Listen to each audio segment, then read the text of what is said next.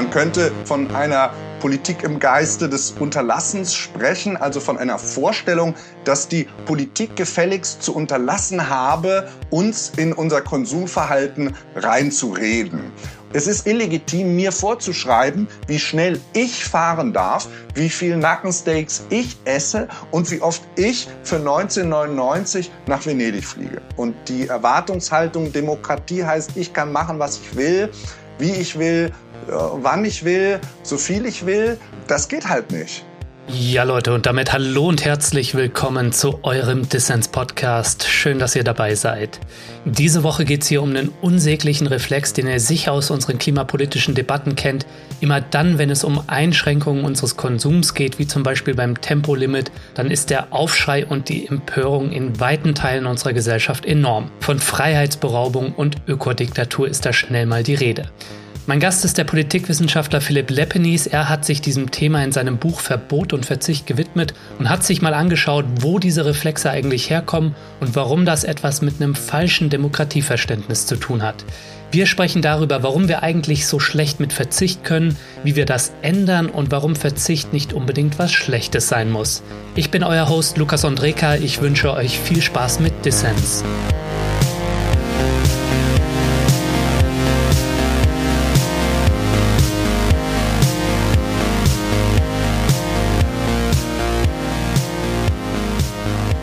Herr Leppinis, schön, dass Sie beim Dissens Podcast dabei sind. Vielen Dank für die Einladung.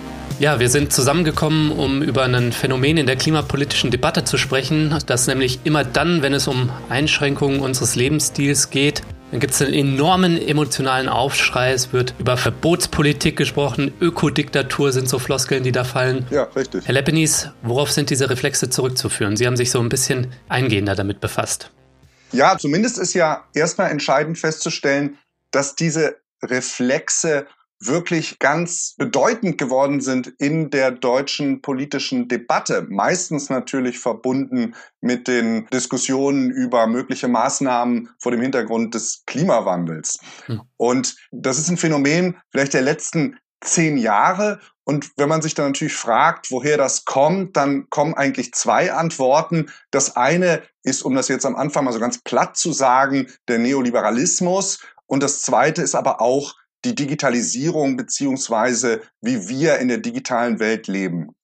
Ja, genau darauf wollen wir auch noch im Verlauf dieses Gespräches zu sprechen kommen, wie die neoliberale Freiheitsvorstellung und ein bisschen auch die Digitalisierung eine wirksame und gerechte Klimapolitik lähmen. Sie haben dazu ja auch ein Buch geschrieben, das hatte ich eingangs schon erwähnt. Vielleicht noch zu Beginn, Herr Leppenis, wo haben Sie denn zuletzt diese Fundamentalopposition gegen Einschränkungen persönlicher Freiheiten zugunsten des Klimas und des Gemeinwohls besonders deutlich beobachtet?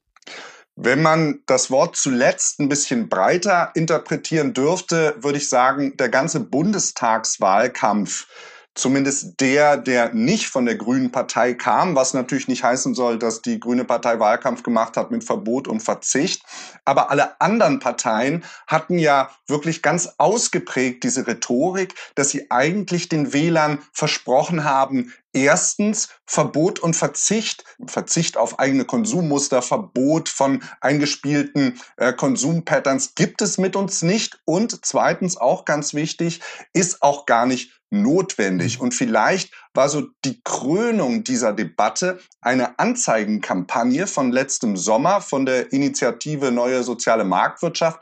Die war betitelt mit Annalena und die zehn Verbote. Und da sah man unsere jetzige Außenministerin angekleidet wie Moses mit den Tafeln der zehn Gebote, die aber diesmal zehn Verbote waren. Und das war eigentlich so die Krönung dieser Verbots- und Verzichts- und vielleicht auch Ökodiktatur-Rhetorik Krönung deswegen, weil interessanterweise mit dieser Anzeigenkampagne, die auch in allen großen Tageszeitungen und ganzseitigen Anzeigen, also es muss Unmengen gekostet haben, publiziert wurde, dass da das erste Mal doch irgendwie auch Stimmen in der Presse kamen, jetzt wäre der Bogen so ein bisschen überspannt, aber nur ein bisschen.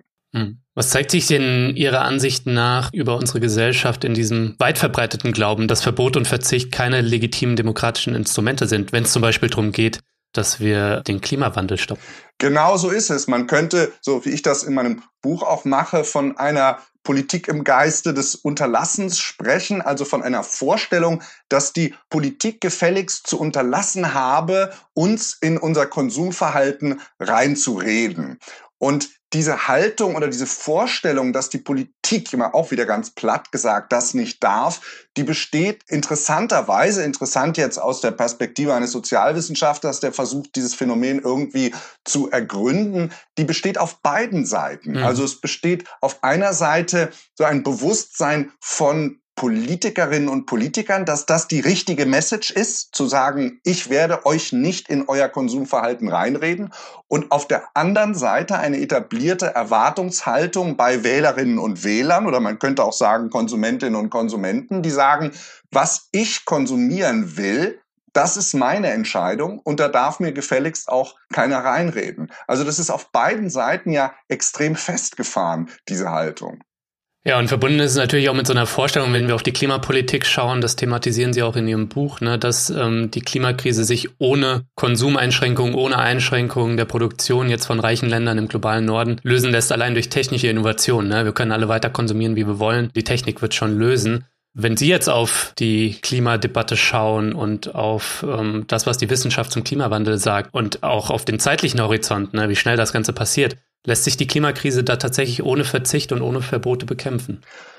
Also seit es überhaupt die Debatten über so etwas wie ein alternatives Entwicklungsmodell gibt, also eins, was nicht unbedingt alle Ressourcen verbraucht oder unsere Lebensgrundlagen zerstört und uns im Endeffekt schadet. Das ist ja eine Debatte, die gibt's ja spätestens in der politischen Diskussion seit 1987, seit man diesen Begriff der nachhaltigen Entwicklung mal kreiert hat, noch weit vor dem Wissen des Klimawandels. Aber was das eine mit jetzt der Debatte zum Klimawandel ja zu tun hat, ist, dass der gemeinsame Nenner, auf den man sich ja seitdem immer verständigt ist, es kann nicht so weitergehen. Es gibt kein Business as usual. Wir müssen irgendwie unsere Art zu produzieren und zu konsumieren verändern. Hm. Und obwohl jeder weiß, dass das eigentlich gemacht werden muss, sind ja auch gerade so vielleicht die letzten zehn Jahren, wenn nicht sogar die ganze Zeit davor geprägt gewesen von der Tatsache, dass man da ja eben nicht politisch den Willen gezeigt hat, da wirklich viel zu machen im Sinne von den Menschen irgendwie ein Beispiel zu geben, wie wir jetzt unser Leben, sprich unser Konsum und auch unsere Produktion verändern können. Das hat ja bislang auch überhaupt nicht stattgefunden. Auch die Entscheidung des Bundesverfassungsgerichts bezüglich dieses Klimapakets der Bundesregierung, das ganz klar gezeigt hat, da wird einfach nicht genug gemacht. Und jetzt mit dem neuen IPCC-Bericht wird ja allen klar, langsam wird die Zeit richtig knapp und die Aussagen und die Vorstellung des Berichts des Weltklimarats bezüglich dessen, was gemacht werden muss, lässt ja gar keinen Zweifel offen. Wir müssen überall handeln und überall heißt, das wird eben auch Verbot und Verzicht beinhalten. Alles andere wäre ja illusorisch. Ja. Vielleicht können wir da nachher noch ein bisschen detaillierter drüber sprechen, weil mir scheint auch, Leute sind nicht immer gegen Verbote und Verzicht, aber dann, wenn es um liebgewonnene Lebensweisen geht, dann vielleicht schon eher. Und wenn die Betroffenen von ihrem freiheitlichen Handeln als Konsumenten noch nicht geborene Menschen sind, also Menschen der kommenden Generation, wenn es die Natur ist, die keinen Subjektcharakter in unserem Denken hat, oder wenn es Menschen sind, die schwarz sind und im globalen Süden leben und auf die man nicht ganz so viel gibt, ne? Dann ist Verzicht und Verbot plötzlich etwas, was man nicht machen möchte. Ne? Aber vielleicht können wir da noch ein bisschen drüber sprechen nachher. Lassen Sie uns einmal auf Ihr Buch zu sprechen kommen, Verbot und Verzicht, Politik aus dem Geiste des Unterlassens. Darin zeichnen Sie unter anderem nach, wie diese Vorstellung, dass die Politik, dass unsere politische Gemeinschaft nicht in unsere individuellen Konsumentscheidungen, in den Markt eingreifen darf, wie das sich in unsere Köpfe eingeschlichen hat. Vielleicht können Sie einmal zum Anfang ein bisschen erläutern, wie kam es zu diesem Buch und worum geht es Ihnen? Also die Idee zu dem Buch hatte ich eigentlich aus der Beobachtung eben dieser politikrhetorischen Floskel von Verbot und Verzicht. Also der Titel des Buches ist ja quasi ein Zitat unzähliger Äußerungen von meistens Politikern, aber ein paar Politikerinnen sind auch dabei, die immer als Reaktion auf Vorschläge was wir jetzt eigentlich machen sollten, um zur Transformation unserer Produktions- und Konsumweisen beizutragen, was wir da machen sollten, kommt halt immer diese Keule, das ist ja dann nur Verbot und Verzicht. Oder es geht um Verbot und Verzicht und das ist nicht richtig. Hm. Und das ist eine Beobachtung, die mache ich, äh, ja, wie gesagt, fast schon eine ganze Dekade lang und mir ist aufgestoßen als Bürger, aber auch als Sozialwissenschaftler, dass das Ganze dann ja immer gepaart ist mit dieser Vorstellung von Freiheit und dieser Verteidigung von Freiheit in einem ganz, ganz engen Sinne, der eben nur noch verengt ist auf individuelle Konsumfreiheit mit der Erzählung, eigentlich darf ich als Konsument doch alles. Und das hat mich unglaublich gewurmt. Also eigentlich wollte ich eher einen längeren Essay schreiben über eben diese Verengung des Freiheitsbegriffs, bin dann aber doch dazu übergegangen, mich an dieser Floskel von Verbot und Verzicht so ein bisschen abzuarbeiten und war dann selber ganz erstaunt, was man gerade, wenn man in diese Geschichte des Neoliberalismus guckt, was man ja so häufig so als Totschlagargument benutzt, alles, was irgendwie schlecht ist in der Welt, geht auf den Neoliberalismus zurück. Aber wenn man sich die Geschichte des Neoliberalismus unter dem Heading Verbot und Verzicht anguckt, habe zumindest ich relativ für mich neue und doch auch spannende Geschichten gefunden. Ja, lassen Sie uns da gerne ein bisschen genauer drüber sprechen. Sie sagen, Herr Lepenis, der Neoliberalismus sei schuld daran, dass wir ein verkürztes Verständnis von Freiheit und Politik haben, die eine sozial-ökologische Transformation heute verhindern. Und Sie haben es selbst schon gesagt, der Neoliberalismus muss ja häufig so als Endgegner herhalten. Vielleicht wird das auch manchmal überstrapaziert.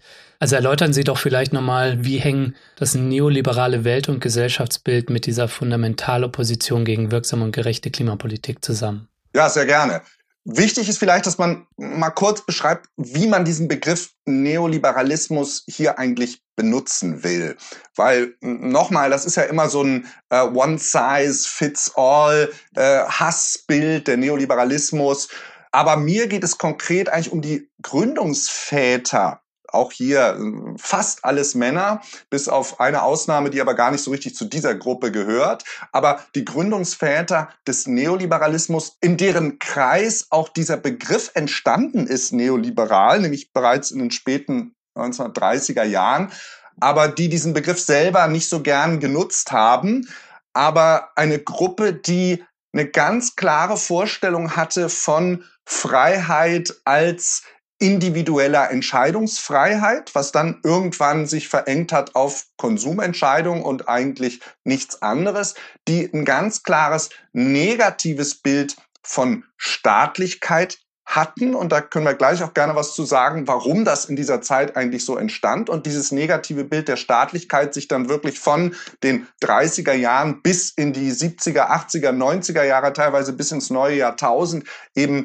noch ausdifferenziert in eine hysterische Staatsphobie. Ja. Und ganz wichtig, und das wird häufig übersehen, wenn man einfach diesen Begriff von Neoliberalismus nutzt und da irgendwie alles Mögliche drunter fällt, ist, dass diesen Effekt, der dazu führt, dass wir auch in der deutschen Debatte dieses Verbot und Verzicht als, als Unmöglichkeiten politischer Gestaltungsalternativen sehen, das ist das Ergebnis einer wirklich geplanten, konzertierten Aktion. Und das ist ja das, auch das unfassbar Paradoxe, dass der Neoliberalismus ja uns irgendwie ein Bild malt einer Welt, was nur noch auf Markt und Wettbewerb und äh, spontane Lösung von Problemen durch Wettbewerbsmechanismen. Das ist ja so das Bild, was erzählt wird. Aber dass das in den politischen Köpfen ankam, dieses Bild, ist das Ergebnis einer wirklich ganz geplanten Maßnahmenkatalogs, zu dem, und Sie hatten das vorhin ja auch schon angesprochen, auch unterschiedliche Akteurskonstellationen kommen, nämlich nicht nur Wissenschaftler,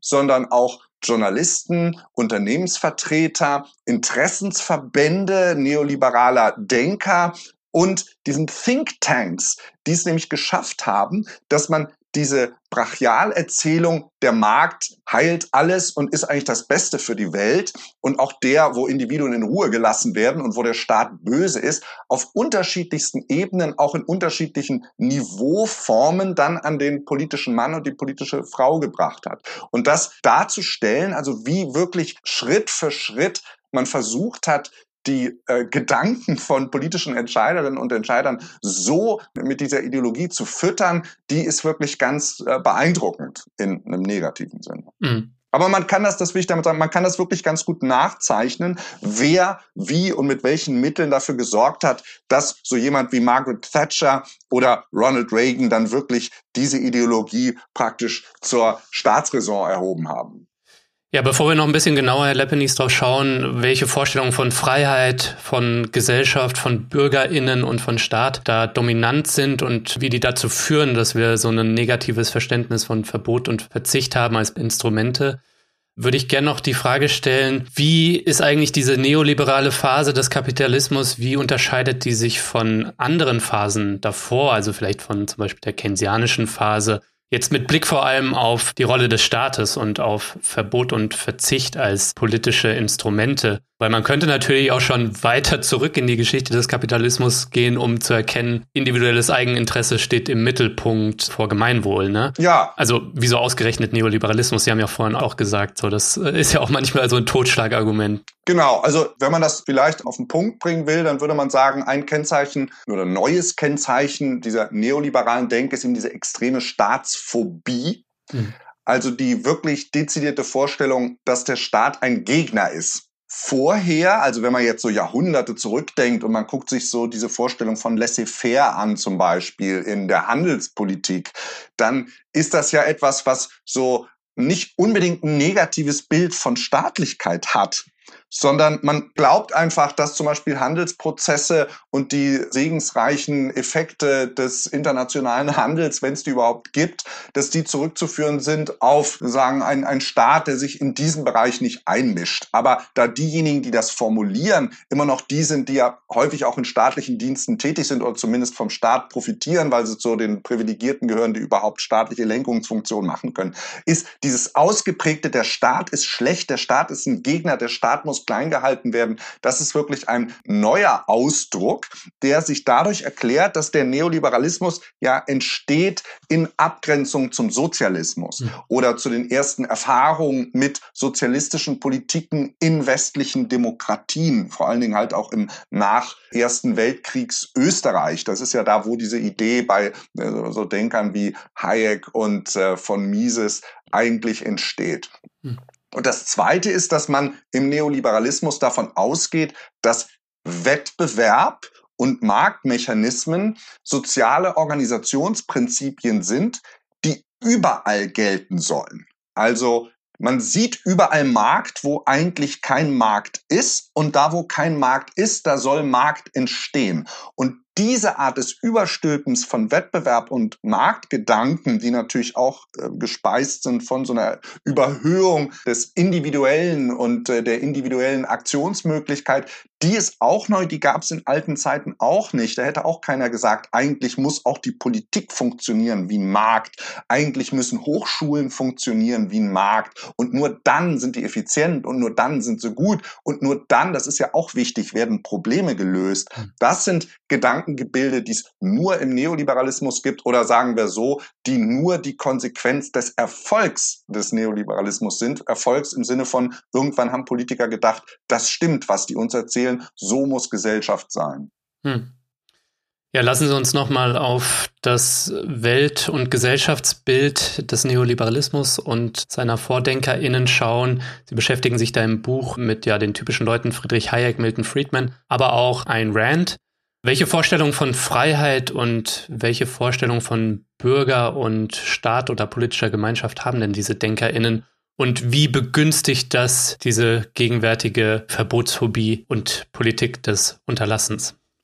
Also, wenn wir noch mal zu den beiden Gründungsvätern schauen, also Friedrich von Hayek und äh, Ludwig von Mises, also zwei österreichische Adlige, die vor allen Dingen eint, dass sie in den 20er Jahren in Wien mit eben dieser doch sozialistischen Stadtpolitik, die in Wien gemacht wird, überhaupt nichts anfangen können.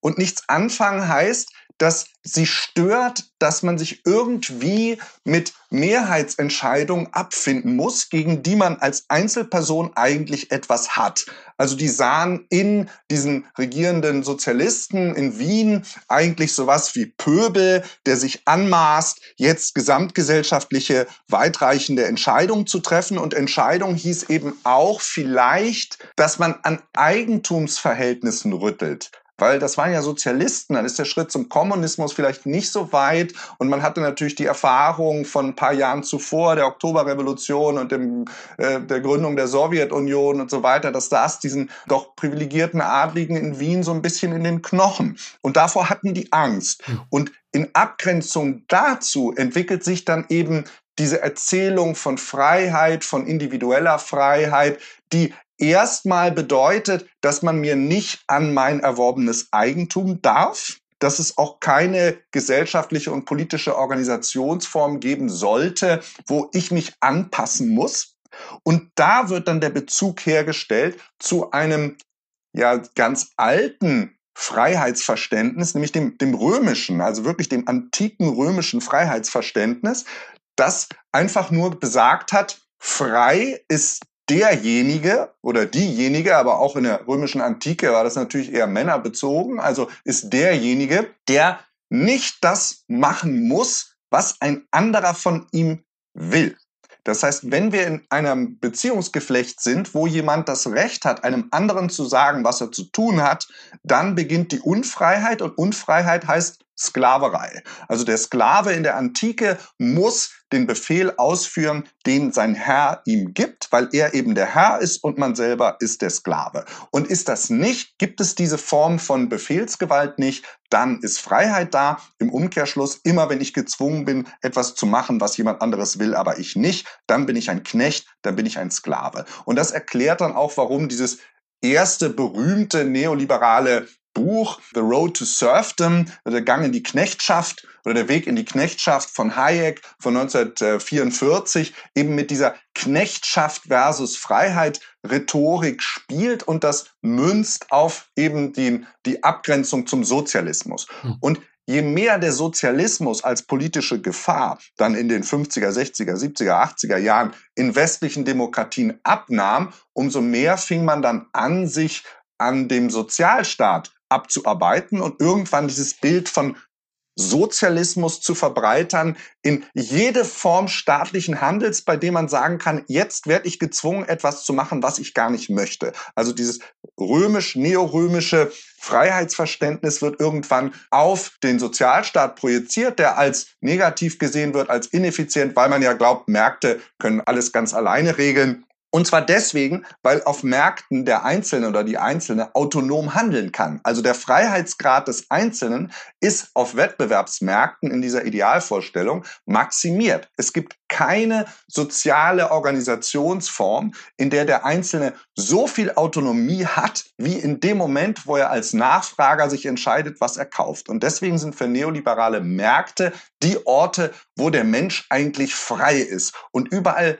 da, wo er in dieser Entscheidung irgendwie behindert wird oder wo ihm irgendwie gesagt wird, was er zu tun hat, ist der Mensch nicht frei. Und das kann man dann natürlich über die Jahrzehnte und im Ergebnis wunderbar münzen auf eben diese unsägliche Verbots- und Verzichtsdebatte der heutigen Zeit. Hm. Ja, und was da gerne unterschlagen wird, ist natürlich, dass der Mensch auf dem Markt nur dann frei ist, wenn er genug Eigentum und Geld mitbringt. Aber vielleicht können Sie noch mal erläutern, Herr Leppenis, wie das Verständnis von Bürgerschaft und Demokratie im Neoliberalismus ist. Denn das neoliberale Denken hat ja eine Vorstellung von Demokratie als Konsumentinnendemokratie etabliert, wo sich lediglich Individuen auf dem Markt begegnen. Demokratische Steuerung im Sinne des Gemeinwohls muss da zwangsläufig als illegitim gelten in diesem Denken. Man denkt natürlich, weil die, so die Hochzeit des Neoliberalismus so in unserem Bewusstsein ja eigentlich so die, die Globalisierungswelle der 90er Jahre ist, was ja auch der Moment ist, wo man glaubt, es gibt ein Ende der Geschichte und es gibt eigentlich nur noch ein System, nämlich das westlich-demokratisch-liberale dann denkt man immer, dass Neoliberalismus gleichgesetzt wird mit einer Unterstützung, einem Verständnis, einer Rechtfertigung der westlichen Demokratie. Und spannend ist festzuhalten, dass das nicht der Fall ist. Was nicht heißt, dass der Neoliberalismus die Politik, die demokratische Politik abschaffen will, aber er ist nicht nur skeptisch gegenüber ureigensten Vorstellungen von Sozialismus, sondern er ist auch skeptisch gegenüber demokratischen Prozessen, weil er argumentiert, also weil die Hauptautoren des Neoliberalismus argumentieren, dass die Demokratie uns Sachen aufzwingt, die wir als Einzelne vielleicht nicht akzeptieren.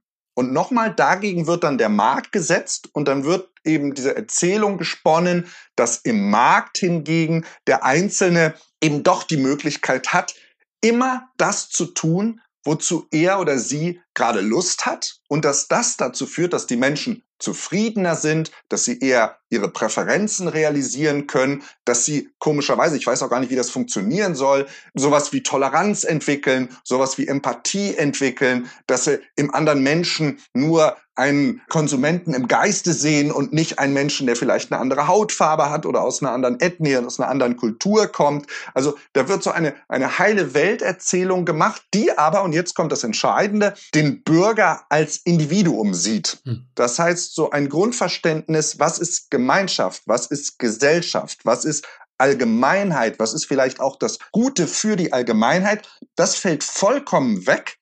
Und in der neoliberalen Erzählung gibt es nur noch Individuen.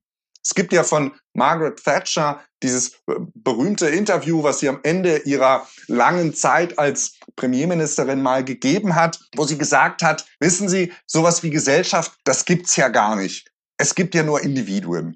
Und es ist wirklich morbid faszinierend, dass sagen diese, dieser Ausspruch, der da so nur so kurz daherkommt in einem, in einem ziemlich langen Interview, dass er genau zeigt, wie so jemand wie Thatcher, die ja wirklich alles dran gesetzt hat, die Strukturen, Institutionen in Großbritanniens nach neoliberalen Prinzipien umzugestalten und den Markt irgendwie als handlungsleitendes System zu sehen, dass die das wirklich verstanden hat diese Denke zu sagen, eigentlich geht es darum, der Einzelne soll machen können, was er will, mit dem Schluss, der dahinter steckt, dann wird die Welt eigentlich besser. Und in den Debatten jetzt mit dem Klimawandel sehen wir halt, dass diese Art von Vorstellung nicht dazu beiträgt, dass wir besonders zukunftsfähig leben.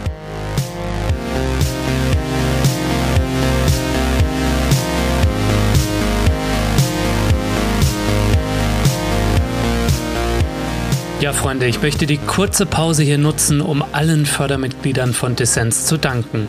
Mehr als 940 Menschen supporten Dissens monatlich. Ohne euch könnte ich das alles hier nicht machen und deshalb ein dickes Dankeschön dafür. Wenn dir dieser Podcast hier gefällt und du noch nicht dabei bist, dann werde doch jetzt ebenfalls Fördermitglied. Mitmachen kannst du schon ab 2 Euro im Monat und du ermöglichst dadurch nicht nur meine Arbeit am Podcast und dass alle Menschen da draußen Dissens hören können. Nein, es winken auch Goodies und du hast jede Woche die Chance auf interessante Gewinne. Dieses Mal verlose ich das Buch von Philipp Leppenis Verbot und Verzicht Politik aus dem Geiste des Unterlassens. Alle Infos zum Buch und dazu, wie du bei Dissens mitmachen kannst, gibt es natürlich in den Show Notes und auf dissenspodcast.de.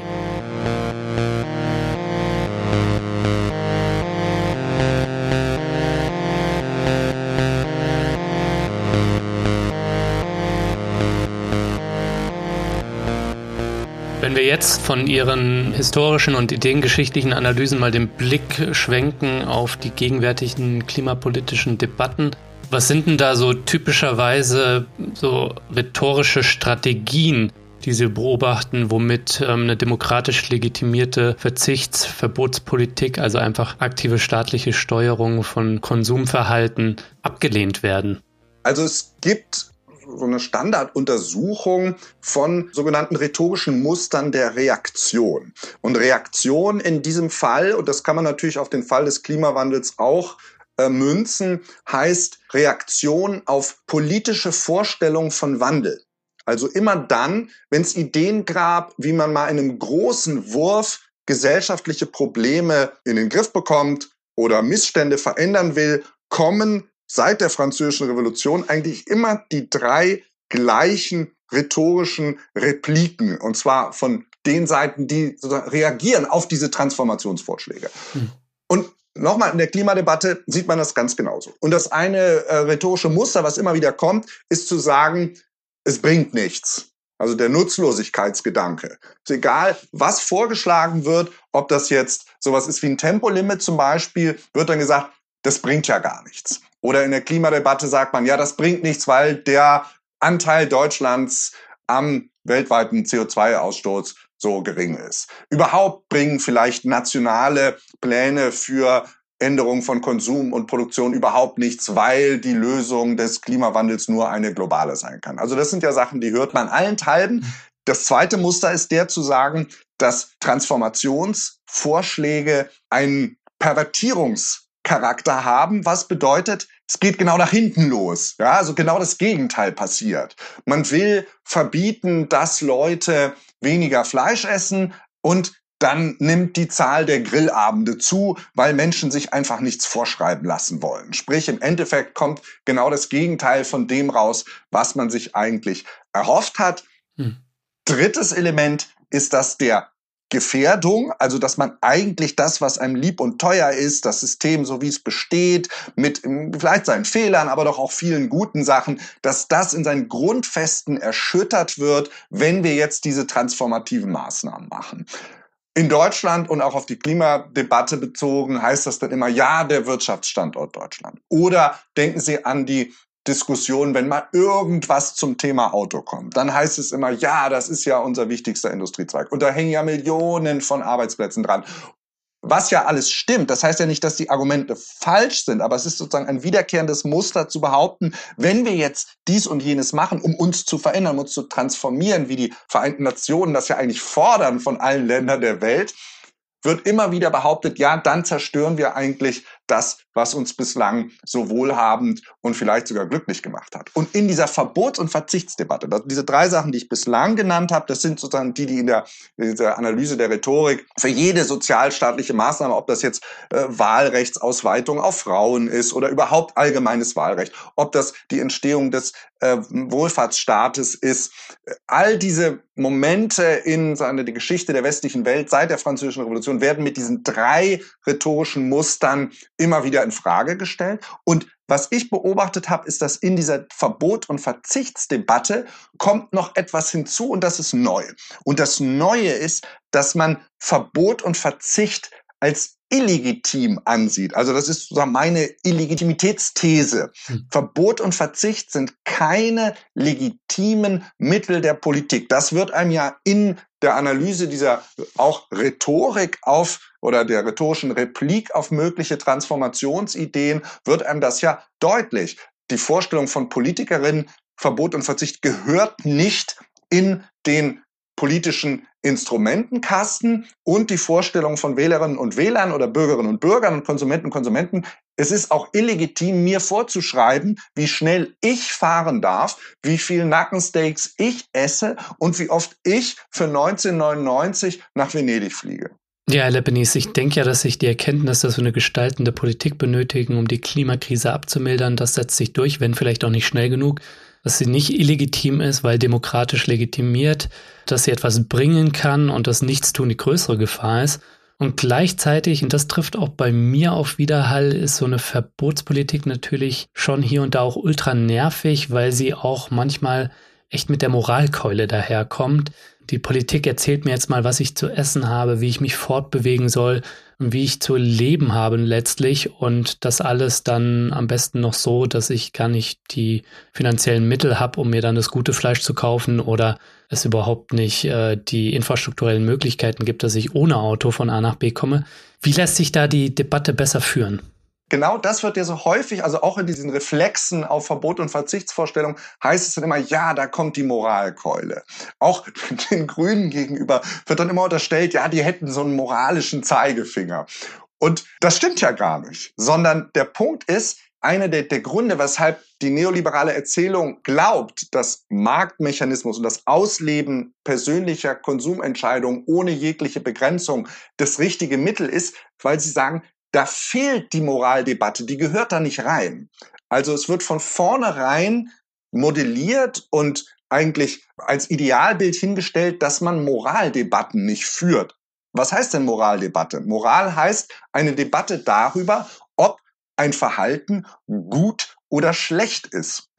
Und wir reden ja nicht über Verbotsfantasien. Ja, wir reden ja nicht darüber, dass meine Vorstellung oder vielleicht die vermeintliche Vorstellung derjenigen, die Verbots- und Verzichtsideen ins politische Spielfeld bringen, dass die Idee ist, dass man unsere Gesellschaft mit Verboten überziehen muss mhm. und dass wir irgendwie ein Bild haben, dass wir nur noch vorschreiben, was für Klamotten wir tragen, was wir essen, äh, wie wir leben und so. Das ist ja nicht so, sondern es geht ja immer nur um konkrete Vorstellungen, die an einer Baustelle, die man sieht, sieht, in der Transformation zu mehr Nachhaltigkeit eben mal ein bisschen vorankommen kann. Und dann ist das in der Tat eine Moraldebatte. Also wenn Sie fragen, wie kann man das jetzt vielleicht ein bisschen weiterbringen, dann müsste man wahrscheinlich vorher ansetzen und sagen, man muss sich doch mal vergegenwärtigen, dass man vor dem Hintergrund von Generationengerechtigkeit, vor dem Hintergrund der zukünftigen Konsequenzen unseres heutigen Tuns, was wir so gerne ausblenden. Und das ist ja auch ein, ein menschlicher Zug. Da kann man ja auch niemandem einen Vorwurf machen, dass er so handelt.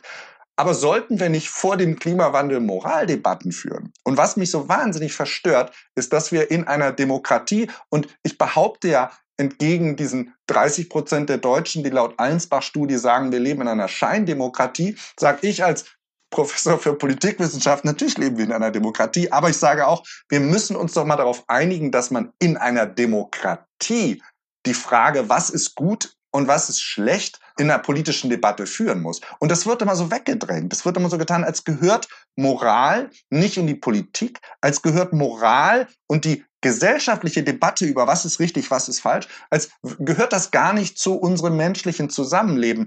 Das ist natürlich absoluter Unsinn. Wenn wir diese Debatte nicht führen, dann kommen wir ja auch in ganz vielen anderen Feldern nicht weiter. Also es ist ja eigentlich viel zu einfach, wenn man sich darauf äh, auf die Position äh, zurückzieht und sagt, mir darf ja keiner moralisch kommen. Natürlich, man darf die ganze Zeit moralisch kommen, aber in der Demokratie ist es eben keine diktatorische Anmaßung, sondern es ist eben Teil einer Debatte und es bedeutet eben, dass man dafür dann auch Mehrheiten finden muss und eventuell findet man die dann auch nicht, aber das ist dann eben auch so. Hm. Aber weniger als jetzt an Einzelmaßnahmen sich zu überlegen, wie kommen wir jetzt rhetorisch an die Leute ran, wäre es natürlich wünschenswert, man würde wieder so ein Grundverständnis haben, weil anscheinend haben das ja ganz viele Menschen in unserem Land nicht, wie Demokratie und wie demokratische Prozesse eigentlich funktionieren. Und das bedeutet eben auch, ich sage das jetzt idealtypisch, weil ich auch keine Antwort habe, wie man eigentlich wieder dahin kommt. Aber natürlich wäre es schön, man käme wieder dahin, dass man das Wohl der Allgemeinheit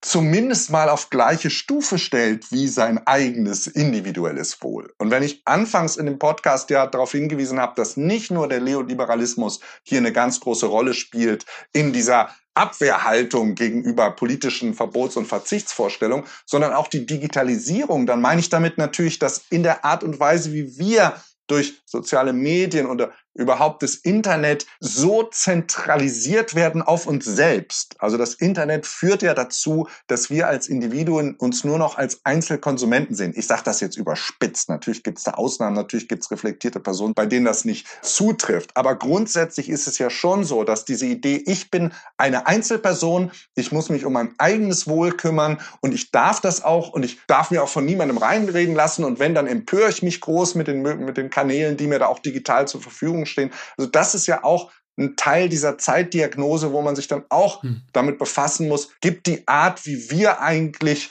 reduziert werden auf die Rolle des individuellen Konsumenten, gibt das das her, dass wir überhaupt noch die Bereitschaft entwickeln können, an die Allgemeinheit zu denken, an die Zukunft zu denken und eben auch daran zu denken, dass Moraldebatten in der Demokratie vielleicht ein Wesensmerkmal der Demokratie sind. Ja, mir scheint auch, dass die Kehrseite dieser Politik des Unterlassens, wie Sie ihn nennen, und der Vorstellung, dass wir die persönliche Lebensweise nicht durch Politik steuern sollten, die Kehrseite davon ist so ein bisschen die Aufforderung zu persönlichem Verzicht, scheint mir. Ja. Also die Verantwortung für Klimapolitik wird ja auch gerne auf KonsumentInnen abgewälzt wird dann gesagt, ja, die Leute können ja mit dem Einkaufskorb sich für die ökologischeren Sachen zum Beispiel oder die sozialeren Sachen, die ethischeren Sachen entscheiden. Wie beobachten Sie denn diese Individualisierung von Verzicht und was bräuchte es stattdessen? Maßgeblich für das Funktionieren des individualisierten Verzichts ist natürlich, dass man davon ausgehen darf, dass der Einzelne der Souverän des Marktes ist. Da kommen zwei Sachen zusammen. Das eine ist die Vorstellung, dass wenn wir jetzt alle freiwillig verzichten, weil wir vernunftbegabte Wesen sind und weil wir uns auch im Wissen um die Klimaveränderung anpassen, unserem Konsumverhalten, dass wir dann gesamtgesellschaftlich eigentlich auf den rechten Pfad kommen. Dann braucht man den Staat natürlich nicht, da braucht man eigentlich gar keine Regelwerke. Das ist ja im Grunde genommen auch wieder eine Umkehrung der neoliberalen Vorstellung, dass Märkte und Marktgeschehen bestimmt werden durch Konsumentscheidungen der Einzelnen, die dann eben aggregiert sind. Aber die Marktrealität ist ja vielleicht eine andere. Also wenn man sich die soziologischen Studien zur Konsumgesellschaft anguckt, die seit den 90er Jahren eigentlich auch so in der Soziologie ein bestimmendes Forschungsfeld geworden sind, dann ist das ja eher so, dass man getrieben ist von den Produzenten. Und dass natürlich auch die politischen Weichenstellungen des Neoliberalismus ja nicht die sind, die uns als Einzelne befähigen, unsere individuellen Entscheidungen nach unseren Präferenzen zu treffen, sondern wir treffen die in Funktion dessen, was wir eigentlich von Produktionsseite vorgesetzt bekommen. Und die Politik tut auch alles daran, die Freiheit von Unternehmerinnen und Unternehmern eigentlich zu maximieren und, und weniger die individuell autonomen Entscheidungsfreiheiten mhm. der Individuen. Also die Vorstellung, wir könnten durch den Einzelverzicht da wirklich die wichtige Weichenstellung machen, die fällt eigentlich erstmal in eine neoliberale Falle. Aber auf der anderen Seite ist natürlich auch immer das Argument, und das ist ja auch vollkommen richtig zu sagen, wir wissen doch eigentlich, also wenn man ein aufgeklärter Bürger ist, der die Zeit und Muße hat und vielleicht auch das Privileg, sich mit diesem Thema Klimawandel überhaupt zu befassen, seit vielleicht 20, 25 Jahren, würde doch eigentlich, wenn wir davon ausgehen, wir sind vernunftbegabt und machen die rational richtigen Entscheidungen, dass wir uns schon längst angepasst hätten. Und das passiert ja nicht. Sie hatten das eingangs ja auch gesagt. Also man weiß das, aber dann macht man es doch irgendwie anders. Genau das ist ja der Punkt. Wir sind ja anscheinend nicht in der Lage, aus welchen Gründen auch immer, und dann nehme ich mich selber ja gar nicht aus, dass wir die Konsumentscheidungen treffen oder Anpassungen vornehmen, die wirklich jetzt angesagt wären. Und da das nicht so ist, bleibt ja fast gar kein anderer Spielraum als Verbot und Verzicht als staatliche Steuerungsmaßnahme und jetzt auch ganz wichtig, als eine Option mitzudenken. es geht ja nicht darum, dass die Reaktion auf den Klimawandel nur durch staatlichen Verbot und staatliche äh, Verzichtspolitiken zustande kommen, aber dass das auch Bestandteil der politischen Anpassungsprozesse auf den Klimawandel sind. Das finde ich doch eindeutig. Aber das schließt ja nicht aus, dass man gleichzeitig eben in der Produktion ansetzen muss, dass man auch Unternehmerinnen und Unternehmer damit eindenken muss, dass man noch andere Sachen machen sollte auf internationaler Ebene. Schließt das ja nicht aus. Aber zu sagen, Verbot und Verzicht ist illegitim und gehört hier nicht in die Debatte, das ist halt für mich vollkommen falsch. Ja, ich meine, dass wir als Gesellschaften im globalen Norden mit einem Überkonsum von Energie und Ressourcen, dass wir verzichten müssen, wenn wir ja es klimagerecht wollen, ja, die äh, Bearbeitung des Klimawandels. Das scheint mir klar zu sein und setzt sich, glaube ich, auch bei mehr Leuten durch. Ähm, die Herausforderung ist, glaube ich, das auch sozial fair zu gestalten und gerecht zu gestalten, ja. Weil Verzicht ist auch hier ungleich verteilt. Ne? Also nehmen wir zum Beispiel die Energiepreise, die steigen. Gutverdiener können sich das immer noch leisten, müssen dann nicht aufs Auto verzichten. Bei Geringverdienern ist das dagegen anders. Und zudem haben irgendwie Leute, die marginalisiert sind, auf die eine oder andere Weise auch weniger Einfluss in der Politik darauf, wie jetzt Verzicht definiert wird. Absolut. Ne? Also was bedeutet das aus Ihrer Sicht denn für unser Denken über das Thema Verzicht und auch politische Steuerung in Form von Verboten? Ja, was, was Sie ansprechen, ist ja vollkommen richtig. Also äh, in einer idealen Welt würde man diese sozialen Komponenten natürlich immer mitdenken und auf Ausgleich bedacht sein und mm, sich genau überlegen, welche Bevölkerungsschichten jetzt eigentlich am meisten getroffen sind.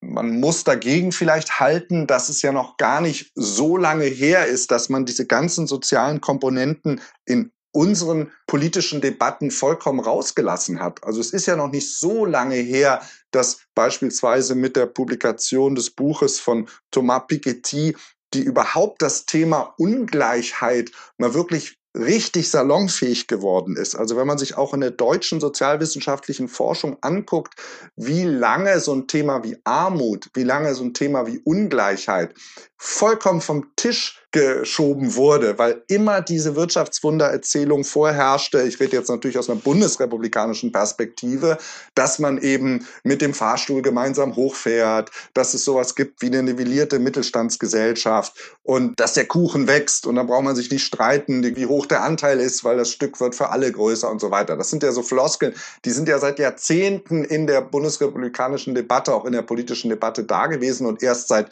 knapp zehn Jahren noch nicht mal ist das ist es eigentlich bewusst, dass man diese soziale Komponente mitdenkt. Hm. Denken wir aber jetzt an so Sachen wie die höheren Benzinpreise und andere merkt man, dass dieser Fokus auf die Schwachen unserer Gesellschaft und der politische Wille, sich wirklich um die Schwachen zu bemühen und auch diesen Ausgleich herzustellen und abzufedern, dass Transformationspolitiken eben nicht alle unterschiedlich schwer treffen dürfen. Diese Bereitschaft, die ist ja auch bei unseren regierenden Parteien noch nicht so richtig stark ausgeprägt. Mhm. Aber natürlich muss man sich grundsätzlich die Frage stellen, wie kriegt man es eigentlich hin, dass die Menschen das Gefühl haben, unser System ist fair. Das ist die Grundvoraussetzung. Wenn die Menschen das Gefühl haben, unser System ist fair, weil es die auch wieder die richtigen moralischen Prinzipien hat, die eben auch heißen müssen, kümmert euch um die Unterprivilegierten, kümmert euch um die Schwachen, kümmert euch um die, die vielleicht höhere Einkommenseinbußen haben als andere. Wenn das gewährleistet ist, dann kriegt man natürlich auch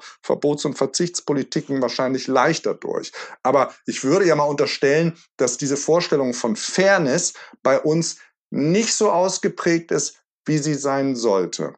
Ja, also echten Klimawandel wird es nicht ohne soziale Gerechtigkeit geben, davon bin ich überzeugt. Ähm, aber ja, diese Vorstellung ist nicht ausgeprägt und der kleine Mann oder die kleine Frau, wie es ja auch so schön dann immer in Debatten heißt, wird ja auch gerne genutzt, um Wandel abzublocken und für den Status quo irgendwie sich auszusprechen. Das kann man ja auch beobachten. Man kann vor allen Dingen beobachten, dass in diesem Reflex auf Verbot und Verzicht plötzlich der, wie Sie richtig sagen, kleine Mann und die kleine Frau plötzlich ins politische Bewusstsein gerückt wird, obwohl das die Politiker sagen, die jahrzehntelang für diese Bevölkerungsgruppe eigentlich nicht besonders viel getan hat, wenn man sich die Reallohnentwicklung anguckt und andere politische Stellschrauben, die wichtiger waren. Mhm. Aber gleichzeitig man genau diesen Menschen ja immer das Recht zugesteht, dass sie doch bitte, weil sie ja so hart arbeiten, machen können. Machen heißt konsumieren, was sie wollen. Also diese unsäglichen Debatten über äh, Nackensteak und Billigreisen und äh, irgendwelche anderen Sachen, die man ja durchaus auch unter Nachhaltigkeitsgesichtspunkten in Frage stellen kann, wurde vor allen Dingen interessanterweise von der CDU, aber auch ein bisschen weniger von der FDP, weil die, glaube ich, in der Tat seltener an den kleinen Mann, die kleine Frau denken, auch in ihrer politischen Rhetorik nicht. Aber von der CDU, CDU wurde es ganz häufig aufgefallen, hochgefahren, diese Vorstellung, ja, man kann doch diesen Menschen, die sich hart erarbeitet haben, was sie jetzt genießen, an denen kann man doch nicht irgendwie kommen und sagen, ändert jetzt euer Verhalten. Also es ist auch eine ganz bizarre Art, jede vernünftige, sach- und inhaltsbezogene Diskussion und Transformation einfach abzuwürgen. Mhm. Übrigens auch die SPD macht das auch gerne. Das also auch hier in Deutschland ganz besonders ausgeprägt immer die Debatte um die Menschen, die angeblich auf ihr Auto angewiesen sind. Da wird dann immer so erzählt, dass es eben bestimmte soziale Schichten gibt, die sozusagen ohne ihr Auto überhaupt nicht mehr am Erwerbsprozess teilnehmen können. Und das mag in Extremfällen stimmen, aber Meistens ist das einfach nur eine Geschichte. Herr Leppenis, mir scheint es ja auch so, dass Verbote und Verzicht, dass das nicht allgemein nicht akzeptiert wird. Also ich glaube, alle Menschen können sich hier darauf einigen, dass Mülltrennung geboten ist und das Rauchen im Bus verboten ist. So. Und da gibt es da bestimmt noch viele weitere Beispiele. Warum akzeptieren die Menschen das nicht beim Tempolimit oder beim Billigschnitzel? Und das sind vielleicht ja auch eher symbolpolitische Maßnahmen. Also im weiteren Sinne wenn es darum geht, unsere imperiale Lebensweise einzuschränken.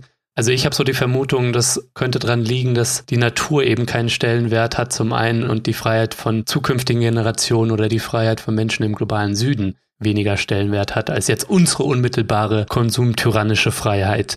Aber wie ist da Ihr Blick drauf? Der ist ganz genauso. Ich würde vielleicht bei dem Punkt der Mülltrennung aus einem kleinen Sample, nämlich meinem Hinterhof, widersprechen, dass alle Leute glauben, dass das eine gute Idee ist. Aber mal Spaß beiseite. Ich glaube schon, dass wir auf unterschiedlicher Ebene, und da muss man auch nochmal den, den Einfluss des Digitalen darf man nicht unterschätzen, also dass wir uns identifizieren als souveräner Konsument.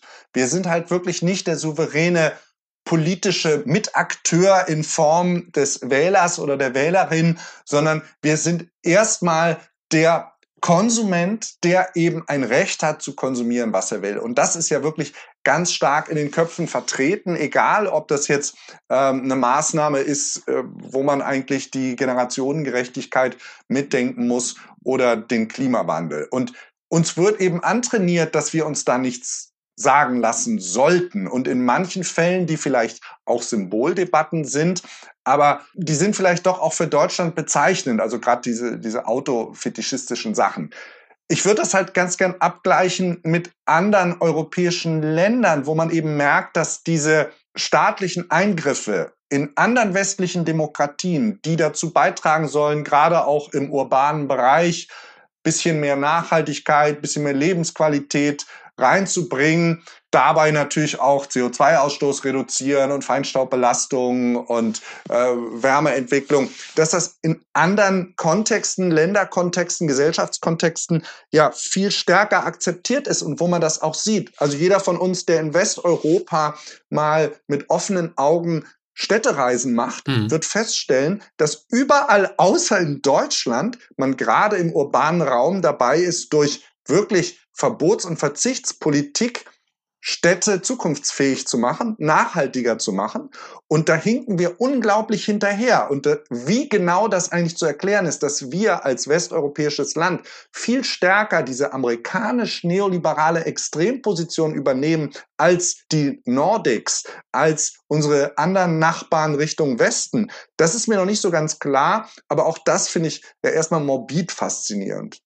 Ja, was mir, glaube ich, auch noch wichtig scheint, ist, dass wir dem Verzicht und dem Verbot und dass wir das wieder eher ins Bewusstsein rücken, dass das legitime politische Mittel sind, ähm, um das Gemeinwohl zu fördern oder den Klimaschutz, dass wir dem aber auch immer eine Erzählung von Fülle beiseite stellen müssen. Ja, richtig. Denn wir können von einem solidarischen, entschleunigten Leben ja mehrheitlich auch so viel gewinnen. Das scheint mir sehr wichtig, weil die Gefahr, die ich sehe, wenn man immer rhetorisch von Verzicht und Verbot spricht, ist, dass es unsexy ist. Ne? Also wer hat denn schon Bock drauf? Ne? Aber wenn wir den Leuten sagen, das und das könnt ihr real auch für euch gewinnen, wenn wir alle weniger produzieren, konsumieren, die freie Zeit, die ihr möglicherweise gewinnt, oder wenn wir unsere Städte ökologischer gestalten. Ne? Das scheint mir doch auch sehr wichtig zu sein das ist vor allem eine Riesenherausforderung. Wenn man sich diese Vorschläge anguckt, dann kann man ja manchmal ganz direkt, manchmal im Unterton feststellen, dass ja genau das probiert wird. Es beginnt ja schon damit, dass man sagt, so eine äh, Energiewende kann auch einen Beschäftigungseffekt haben, der positiv ist, in einer Art positiv, wie wir uns das noch gar nicht vorstellen können. Diese ganze Transformation zu Nachhaltigkeit kann zu Wohlstandseffekten kommen, die wir auch noch gar nicht so absehen, weil wir diese Lebensform nicht kennen und so weiter. Also das wird natürlich gemacht und Sie haben vollkommen recht. Das ist natürlich psychologisch absolut entscheidend, dass man nicht das Gefühl hat, wir kommen jetzt irgendwie in die konsumtive Steinzeit oder äh, in irgendein Leben, was, wie Sie das ausgedrückt haben, un unsexy sein muss. Mhm.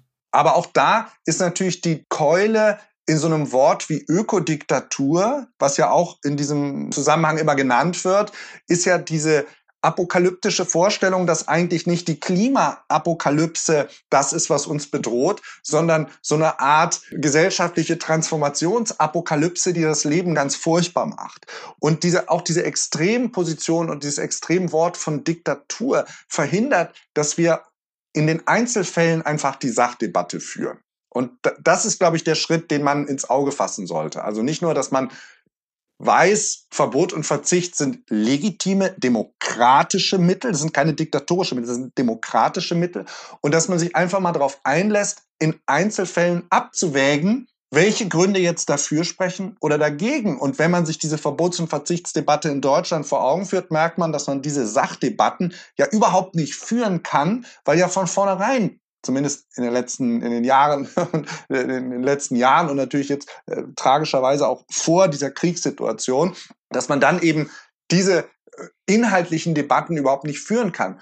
Und es gibt ja nicht das eine Verbot oder den einen Verzicht, der jetzt über allen anderen stehen würde, sondern auch wir sind natürlich als politisches Gemeinwesen darauf angewiesen, Entscheidungen zu treffen, meistens begrenzt durch eine Budgetrestriktion. Also wir können mit den Mitteln, die wir haben, müssen wir eine Entscheidung treffen, welche Maßnahme wir auf Kosten anderer Maßnahmen vielleicht als erste machen und das muss begründet sein und das muss diskutiert sein und dann ist es in der Demokratie auch legitim zu sagen, dieses eine Verbot oder diese eine Verzichtsgeschichte, die machen wir nicht, wir machen dafür aber eine andere. So ist das eben. Aber den Schritt erstmal zu gehen, das wäre ja schon ein Riesenfortschritt und vielleicht könnte man dann auch diese Fragen, welches Alternativszenario gesellschaftlichen Zusammenlebens, was natürlich immer so ein bisschen erschlagend ist, weil das so ein, so ein großes Bild der vollkommenen anderen Lebensweise malt, wenn man das dann vermeiden könnte, weil man sich eben auf spezielle Sachen in einer Sachdebatte erstmal einigt, das wäre ja auch schon mal ein großer Fortschritt. Ja, schließt sich auch nicht unbedingt aus. Ne? Also man kann ja auch wirklich sachbezogen über Einzelmaßnahmen sprechen, also Reformen, aber die Vision oder den Horizont ähm, auch damit verknüpft, ähm, auch immer spinnen. Ja, richtig. Nur zum Ausblick, Herr Lepenis, wenn wir uns all das anschauen, wie stark das auch noch im Diskurs vorhanden ist, die Ablehnung oder der Aufschrei, wenn es um Verzicht zum einen geht und wenn es auch dann um die Durchsetzung von Verzicht durch staatliche Verbote geht oder durch die politische Gemeinschaft demokratisch legitimierte Verbote, und wenn wir uns anschauen, wie schwierig das auch ist, dem rhetorisch beizukommen, welche Gefahr sehen Sie denn für unsere Zukunft, wenn wir das nicht schaffen, da ein neues Verständnis von politischer Freiheit und Demokratie wiederzuentdecken? Ja, ich sehe die Gefahr, dass sich die Tendenzen verstärken, die sich jetzt ja auch schon zeigen. Also das eine ist so eine fehlende Gemeinwohlorientierung, jetzt auch wirklich auch wieder nur im Extrem gesprochen. Ne? Das heißt ja nicht, dass es nicht ganz viele Menschen gibt, die sich für das Gemeinwohl einsetzen. Das ist ja so. Aber dass man diese französischer Technikphilosoph hat das mal die Centralité de soi genannt, also die Ich-Zentrierung. Ja, wenn die irgendwie ein bisschen aufgebrochen, die muss ja irgendwie aufgebrochen werden, aber die ist jetzt ja schon da, digital verstärkt, neoliberal verstärkt und wenn man das nicht irgendwie in den Griff kriegt, dann kriegt man auch diese wichtige Allgemeinwohlorientierung nicht hin mit der aber nur dieses Verständnis auch für die Folgen zukünftiger Generationen irgendwie herzustellen ist. Also die Gefahr ist natürlich, dass man weiterhin auch da nochmal diese Allensbach-Studie zitiert, wenn immer weniger Menschen kapieren, worum es eigentlich in der Demokratie geht. Und die Erwartungshaltung, Demokratie heißt, ich kann machen, was ich will, wie ich will, äh, wann ich will, so viel ich will, das geht halt nicht. Hm. Ist ja wichtig, dass man einen realistischen Blick auf die Verhältnisse hat, aber es ist, glaube ich, auch geboten, dass man einen hoffnungsvollen Blick auf die Zukunft hat. Was gibt Ihnen da Hoffnung? Also es ist Hoffnung und es ist Traurigkeit zugleich. Und zwar deswegen, weil der Moment, der anscheinend gerade dabei ist, diese Strukturen einzubrechen oder einbrechen zu lassen, ja ein ganz furchtbarer ist, nämlich der Ukraine-Konflikt oder der Ukraine-Krieg. Hm. Sprich, was wir ja seit Beginn des Krieges erleben bei den Vorstellungen, wie wir jetzt hm, mit Gas und Öl und der Abhängigkeit von irgendwelchen Rohstoffen aus autokratischen Regimes umgehen. Was wir auf einmal führen, sind Moraldebatten unseres Konsumverhaltens auf einer Ebene, die vorher gar nicht möglich war. Vorher war das ein Gebiet, in dem sich halt bestimmte Milieus und Akteurinnen und Akteuren getroffen haben die anderen haben das abgelehnt, weil man eben davon ausgeht, dass Moraldebatten in Konsumentscheidungen keine Rolle zu spielen haben. Haben wir ja auch schon drüber gesprochen. Aber auf einmal führen wir ja genau das, die Frage, was ist richtig in unserem Verhalten, was ist falsch, was müssen wir darauf ändern. Mhm. Jetzt eben mit der Problematik Russlands und der Person Putin, aber wir üben das ja gerade ein. Also wir machen ja etwas, was wir vorher nie gemacht haben, nämlich Moraldebatten unseres Konsumverhaltens auf staatlicher Ebene gepaart mit staatlichen Aktivitäten. Also die Hoffnung, die ich vielleicht habe, in dieser wirklich Dunkelheit dieses schrecklichen Moments, ist, dass man so wieder trainiert, dass man genau diese Debatten führen muss, dass man Entscheidungen treffen muss, dass man auch Entscheidungen treffen muss, die wirklich auch spürbare Effekte haben auf die Art, wie wir produzieren, wie wir konsumieren. Das ist so ein bisschen der ja, einerseits der Wermutstropfen, andererseits vielleicht auch der, der Lichtblick, der einem jetzt durch diese Zeit hilft. Herr Lepinis, vielen Dank, dass Sie mich hier besucht haben im Podcast. Danke fürs Gespräch. Ja, vielen Dank Ihnen.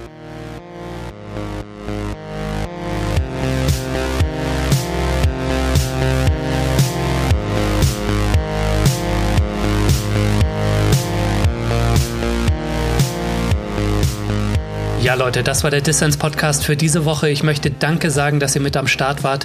Mein Gast war der Berliner Politikwissenschaftler Philipp Leppenis. Wenn ihr euch für ihn oder seine Arbeit interessiert, dann schaut doch mal in die Shownotes, da habe ich alles Wissenswerte verlinkt.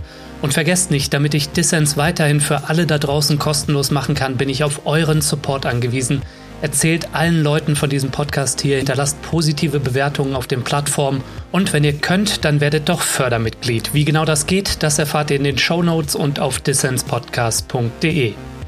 Alles klar, das war's dann auch von mir soweit. Bleibt nur noch zu sagen, danke euch fürs Zuhören und bis zum nächsten Mal.